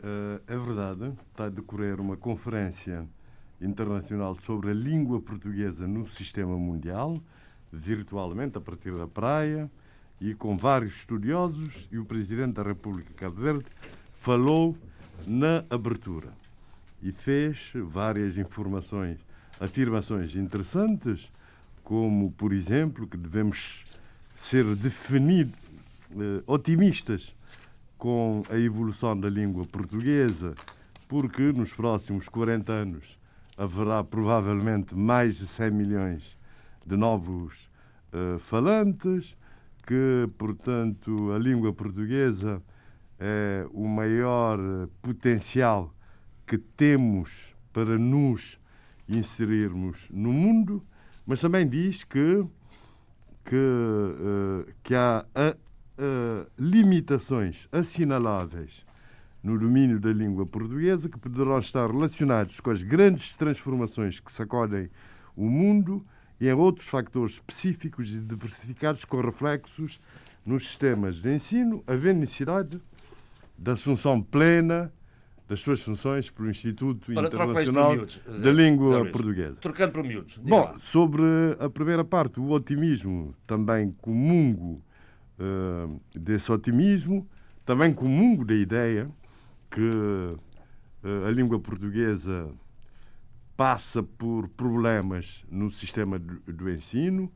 Uh, basta ver como é que as pessoas uh, escrevem e se exprimem, uh, o que, o que, e eu tenho que Nos dizer diferentes palop?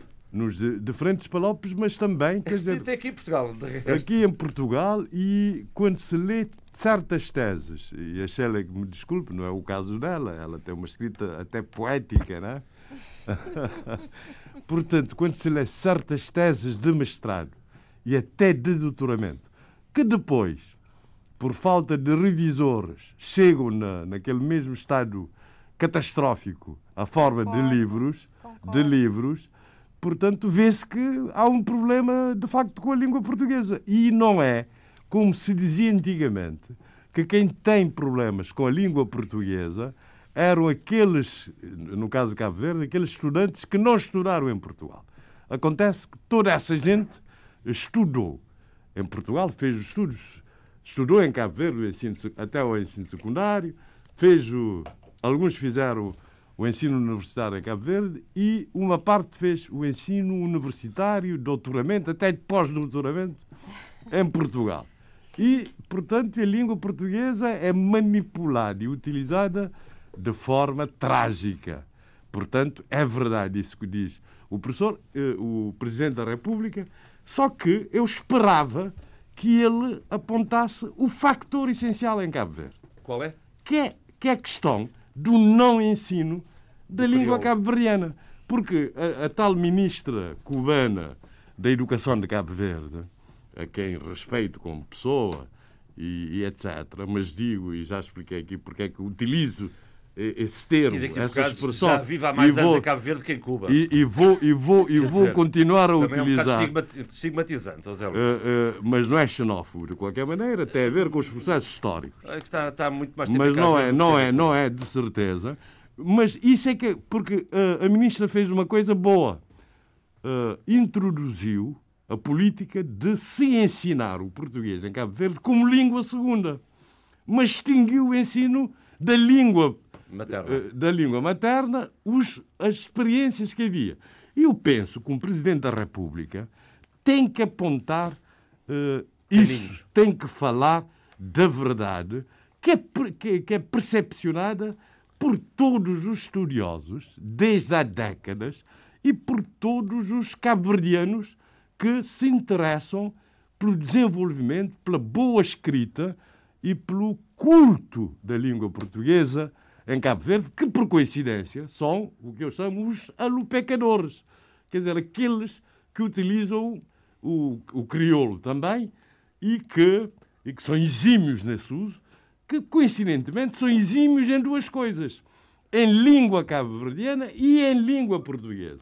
Os melhores escultores do português em Cabo Verde, salvo exceções, são aqueles que também são exímios escultores do crioulo. E o exemplo que eu tenho aqui são duas coisas. Já sabemos que o Zé Luís Tavares traduziu o Camões, os sonetos do Camões, não os Lusíadas, os sonetos do Camões, portanto, mais de 50 sonetos, para a língua cabo-verdiana, com várias variações, por vezes seis, dez variações. Agora ele acaba de traduzir a Ode, Ode Marítima de Fernando Pessoa, o de Álvaro de Campos, né, o do heterónimo é Álvaro de Campos, para crioulo, e acabou também de traduzir, e isso foi distribuído na sessão que houve no Centro Cultural Cabo Verde há dias, a Declaração Universal de Direitos Linguísticos da Unesco, Declaração Universal de Direitos Linguísticos, que foi distribuída a todos os participantes. Eu acho que um Presidente da República tem que ap- apontar o dedo à ferida e é, é, e- e é essa a ferida em Cabo Verde, porque ensinando-se o crioulo e a língua portuguesa, melhorando-se a coisa, os cabo-verdianos são capazes de distinguir as duas línguas e deixar de falar mal as duas línguas misturando-as e permitindo interferências inadmissíveis que depois, depois, é interessante que o Manuel Veiga, que tem esse livro, Formação do Crioulo, Matrizes Originárias, mostra que o material lexical utilizado em crioulo é essencialmente português, mas com mudanças estruturais e semânticas totais, porque a gramática é africana.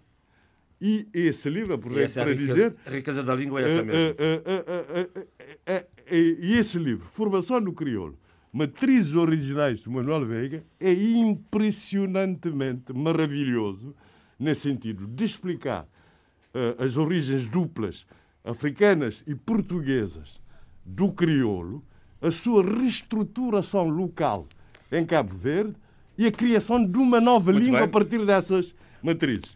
Eu estou otimista também com essa questão, porque sei que eh, os dois principais candidatos a Presidente da República, Carlos Veiga e José Maria Naves, são grandes defensores da oficialização plena do co-oficialização plena do crioulo ao lado do português e tendo o português como, como referência para a sua paridade, ainda que simbólica. E felizmente continua, vai continuar em funções, esse também grande defensor eh, do crioulo, que é o ministro da Cultura atual, sem, sem a pasta da informação que só lhe trazia Comunicação problemas, social, informação sem, sem, sem, sem comunicação social. E, e, portanto, eu, eu tenho a certeza que no próximo, na próxima legislatura, nesta legislatura que começou, mas Nesta depois, com o novo Presidente da República, eh, com certeza que vai-se vai -se oficializar plenamente, pelo menos simbolicamente, eh, portanto, para ca- acabar com algumas discrepâncias que há atualmente, eh, o crioulo e, e, e com certeza que com a oficiali- a oficialização plena do crioulo e o ensino do crioulo, repara que nem, sequer, nem sequer somos radicais, só queremos que seja, por enquanto, que seja ensinada como disciplina, não é como que se ensinem as Muito bem, disciplinas já em percebemos. Vamos passar em frente. Ah, O, criou, o português vai ter uma- um Muito bem. avanço formidável Sim, em senhor. Cabo Verde. Está dado o recado. Vamos voltar a Angola, Adolfo, ah, para, ah, para os principais assuntos desta semana, em que eu destaco naturalmente aquela apreensão dos milhões. Ah, aqu- aquela imagem é, é incrível, aquela reportagem da TPA, em que nós vemos aquelas dezenas de malas cheias de notas e as caixas e os carros de luxo e etc. Adolfo. ah, ah, e depois seis oficiais superiores dispensados da Presidência da República. Sim, mas isto é um esquema que é muito antigo. Pareceu novo, mas não. Mas, quer dizer, só que. só os milhares de milhões que já foram, está claro. Bom, eh, repara que eh, foi na semana passada que o Novo Jornal noticiou que o chefe das finanças da banda musical da Presidência da República, eh, o Major Pedro música tinha sido rende. detido O no chefe aeroporto- da banda é lindo. A música está a render Angola. Banda musical. Banda musical. Da banda claro, musical. claro. Adiante, peço desculpa por este Tinha trabalho. sido detido no aeroporto de Luanda quando transportava duas malas carregadas com 10 milhões de dólares e 4 milhões de euros. Eh, e, e- são, são bom, eh, migalhas, ma- mas pronto. E então uma fonte da Casa de Segurança da Presidência da República revelou que a operação integra um esquema antigo em que estão envolvidos muitas altas patentes das FAS e que eh, vamos lá ver que era eh, como é que a coisa se passa através do saco azul da presidência este saco azul foi instituído logo com a independência né? O- eh, portanto através desse saco azul com o qual se fazem diversos pagamentos sem necessidade de justificativos os militares envolvidos conseguem manejar avultadas somas de, de dinheiro Bom, e neste caso, eh, o Major Pedro Lussati vinha a ser seguido após um negócio com o jornal Bento Cangamba, eh, que lhe terá vendido, ou ao contrário, uma residência em Espanha.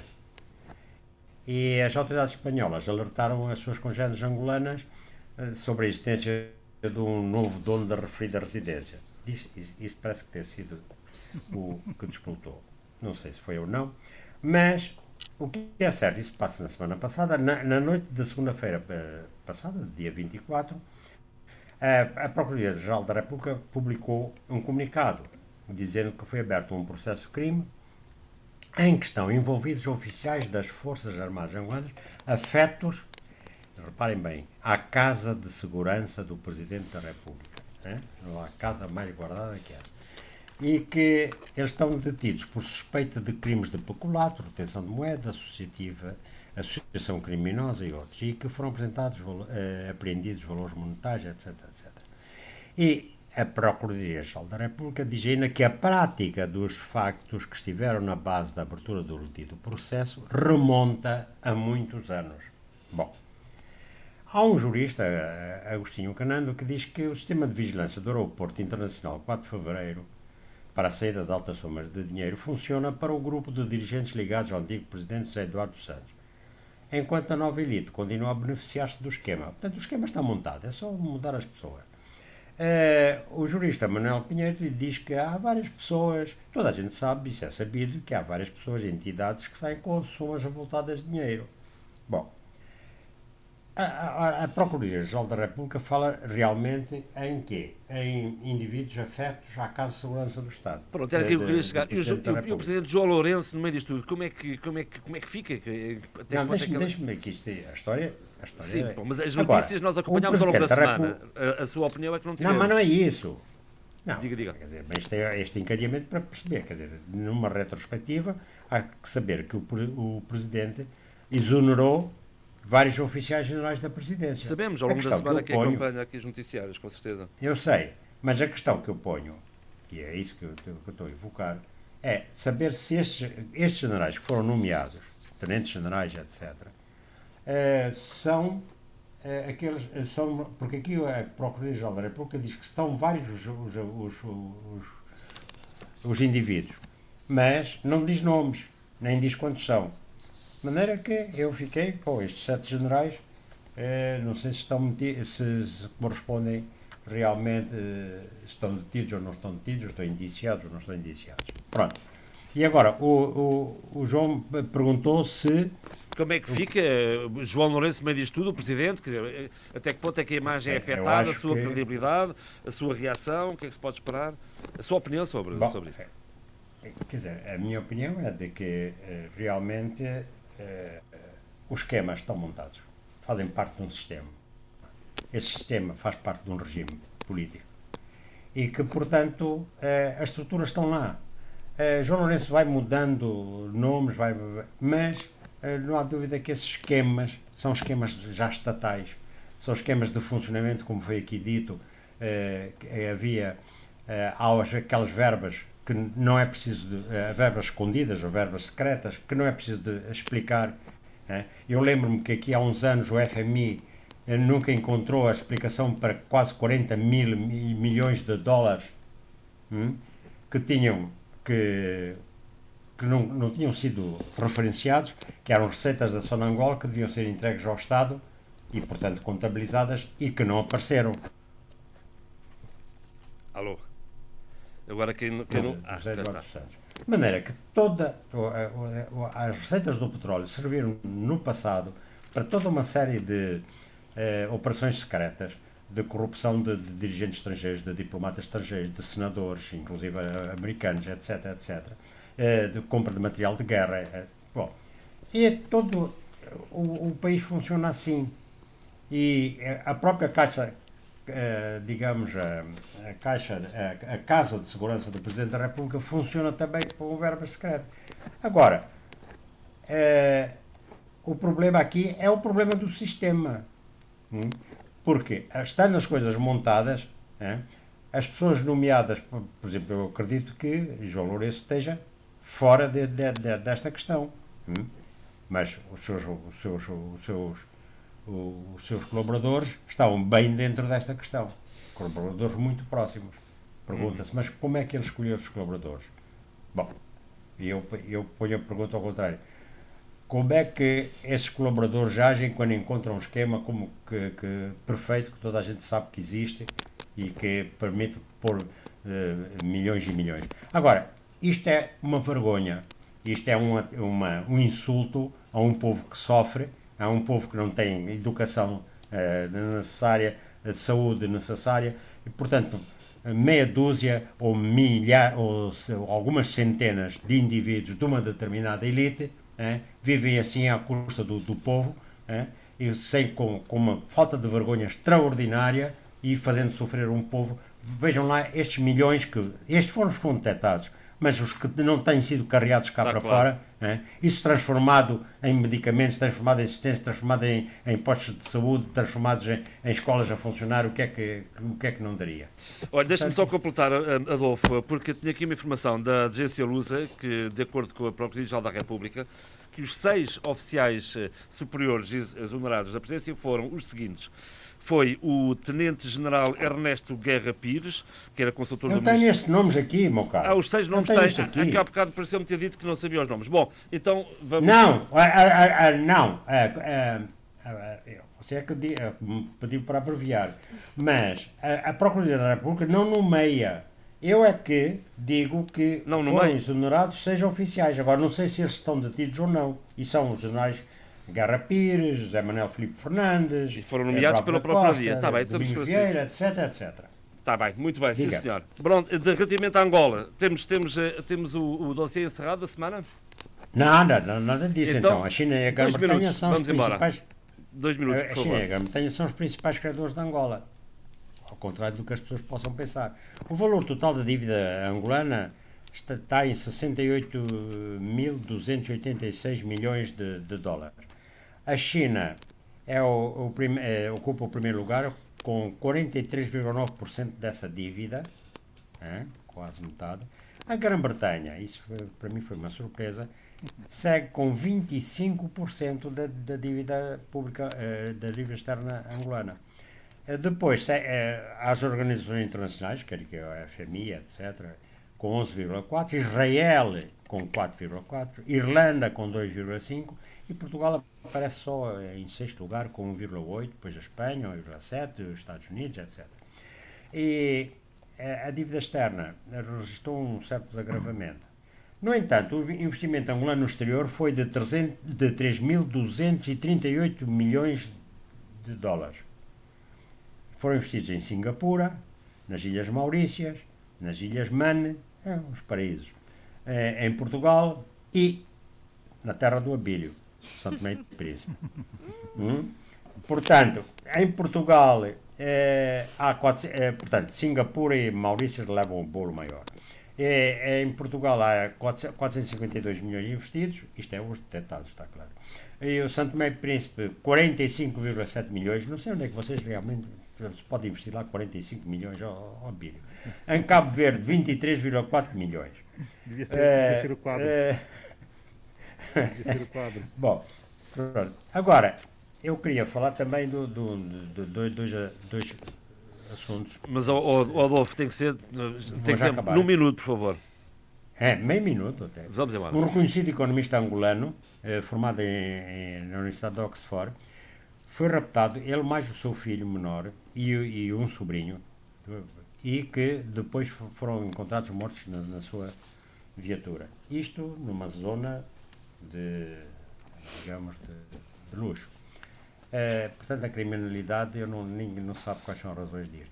Eu quero salientar que em, em, em abril passado, uma, uma, uma senhora angolana que tinha sido, era- que era deputada suplente do Partido Nacional de Centro-Direita do, do, do, do Uruguai, eh, assumiu a- a- a bancada, não é?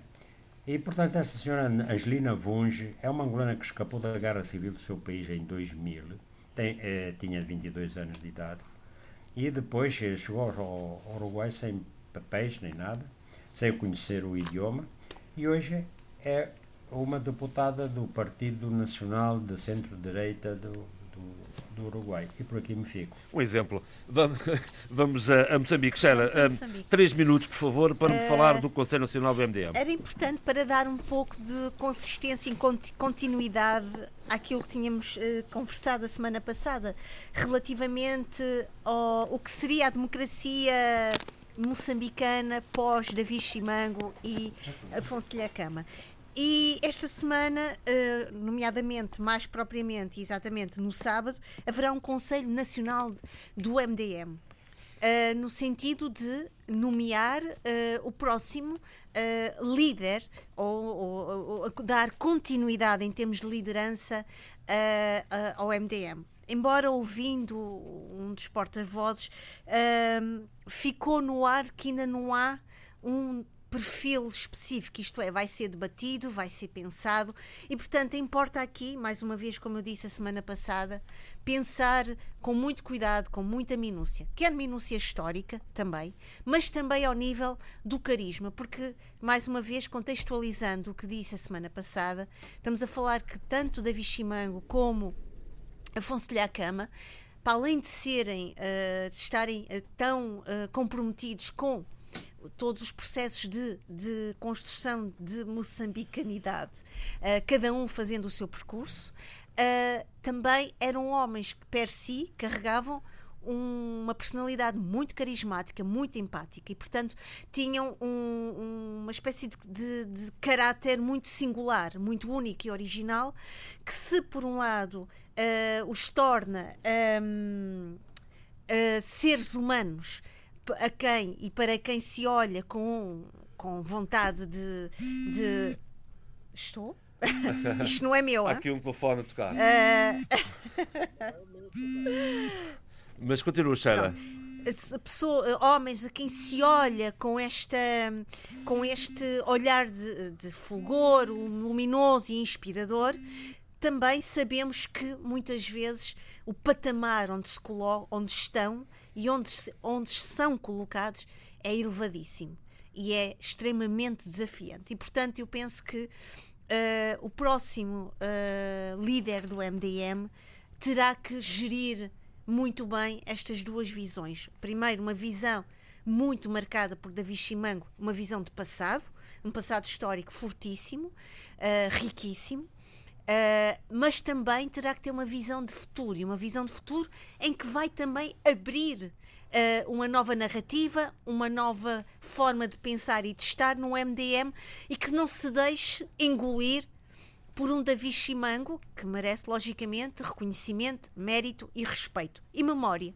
Portanto, veremos o que é que vai uh, resultar deste Conselho Nacional do MDM. Estamos no fim deste debate africano. Xera, não sei o seu lugar, vamos às propostas. A Olha, proposta. A, a minha proposta uh, é um livro que vou comprar daqui, não hoje, não posso, mas que vou comprar este fim de semana, que é de uma autora peruana, foi agora ilustradora e que foi agora publicado pela editora Orfeu e que se chama Migrantes. Estou a falar de Isa Watanabe. Uh, é, uma, é um livro poético, ilustrado, em que fala deste tempo absolutamente uh, cheio de buracos uh, uh, terríveis ao nível de fraternidade, de humanidade, de empatia, e que os, muitos dos migrantes, muitos dos refugiados, muitos deslocados, órfãos e tantas outras realidades humanas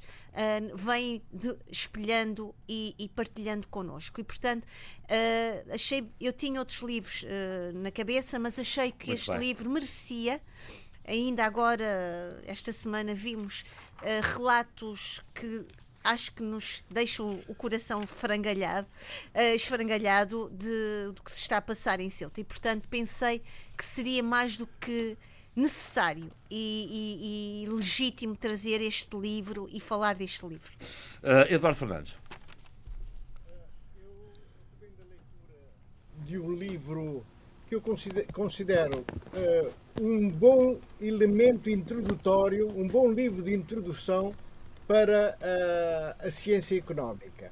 Mas estejam calmos toda a gente, porque, porque é, um, é um livro, não, é um livro que não contém uma única fórmula matemática. Hum. E, portanto, ela é descritiva. E, como sabe, hoje uh, discute-se muito se a economia deve ser analisada no plano matemático, com as diversas fórmulas que existem, ou numa narrativa. Pois bem, o autor Michael Perelman uh, escolheu a narrativa e, portanto, é um livro acessível a qualquer leitor. Eu acho isto muito Desde que saiba ler em espanhol, não é verdade? Exato, exato. Então diga lá como é que ele se chama.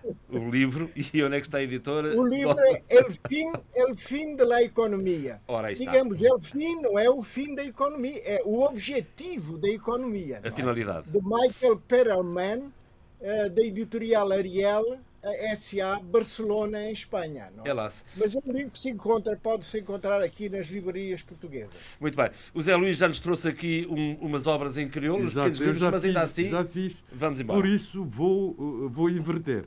Mas, Eu vou, breve, vou, vou, vou, sim, sim. vou anunciar uma grande notícia para Cabo Verde e para o governo, para todos os cidadãos, que é a conclusão da transição para televisão digital terrestre, TDT.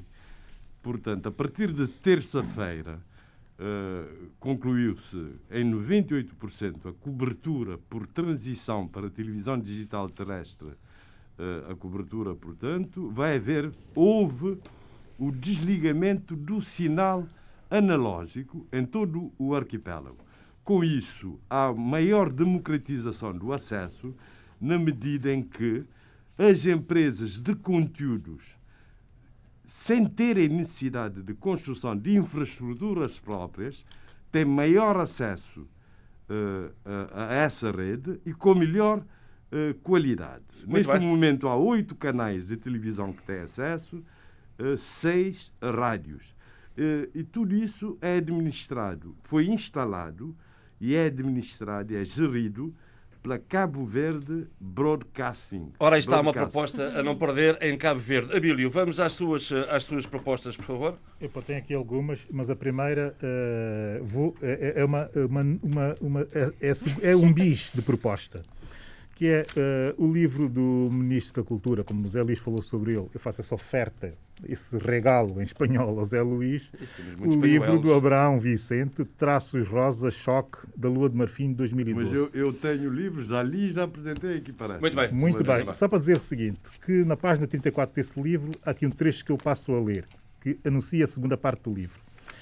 Estou cada vez mais certo de que democracia, crítica e liberdade têm tudo a ver com o desenvolvimento de uma certa capacidade de ler. Ler as coisas tal como acontecem, as paisagens humanas principalmente, e as palavras tal como se escrevem, diria eu, e se ouvem. De resto, é evidente que nem tudo o que acontece merece atenção, nem todas as paisagens despertam interesse e nem todas as palavras inspiram respeito. Muito bem. Fez citação desse magnífico E do livro Abrão, do Ministro da eh, Cultura. recomendo o Trampolim, um outro livro Muito dele. bom. Muito. Agora, Vamos à eh, eh, só mais uma, uma nota Hum. cultural e sobre livros. Conceição Lima vê os seus quatro livros eh, traduzidos e editados eh, na Alemanha pela Editon Uau, Delta. parabéns. Fantástico Muito e uma Parabéns, extraordinária, bom. extraordinária notícia. Que bom. Há mais notícias sobre livros eh, São Tomenses, mas eh, sobre eles falarei na próxima semana. O livro da Nazaré de Seita, o livro do Lúcio Neto Amado, enfim, há uma série de coisas a. Você tem uma biblioteca toda Uma de série de coisas a saírem. Mas eu quero dar um destaque, eu quero dar um destaque e não posso deixar de dar esse destaque pelo momento que Moçambique vive, que é destacar uh, uma uh, editora uh, de jovens muito dinâmica e que me tem espantado e me tem deliciado com as suas edições. A Gala Gala Edições, uh, do Pedro Pereira Lopes e sua equipa.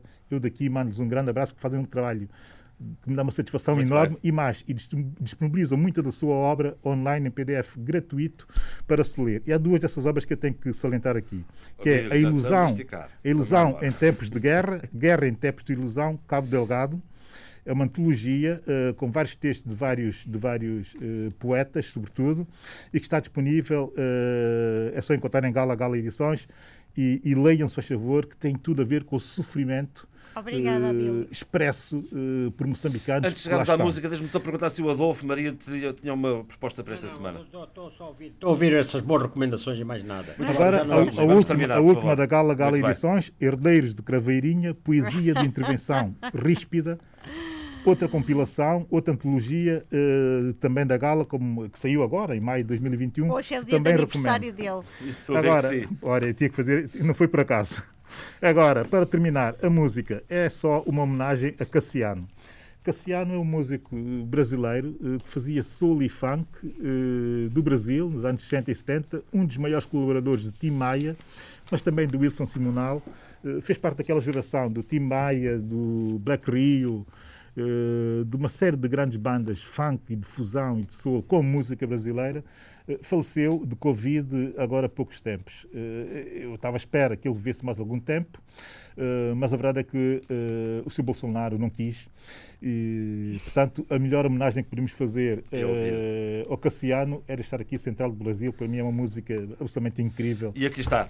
E assim se fez o debate africano esta semana. De resto, houve aqui um tema que ficou por falar, mas fica já agendado para a semana que vem e que eu acho interessantíssimo, que foi ah, aquilo que eu chamo de diplomacia ah, do Presidente do Governo Regional do Príncipe.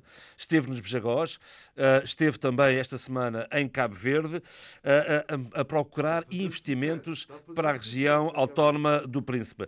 Assim se fez então o debate africano, assim se fará para a semana, se Deus quiser, com o apoio à produção de Paulo Seixas Nunes e Vítor Silva, o apoio técnico de João Carrasco.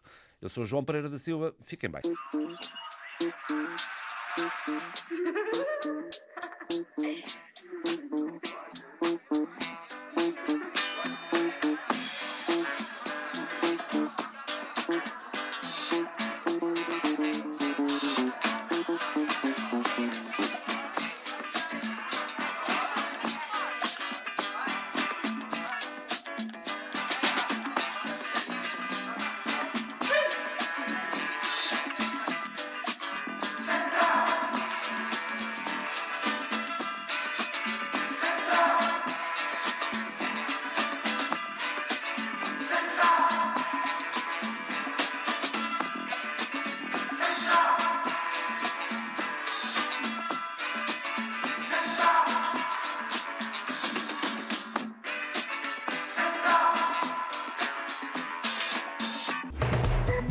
Africano. Cinco vozes. Cinco países. A análise dos principais assuntos da semana. Na IRDP África.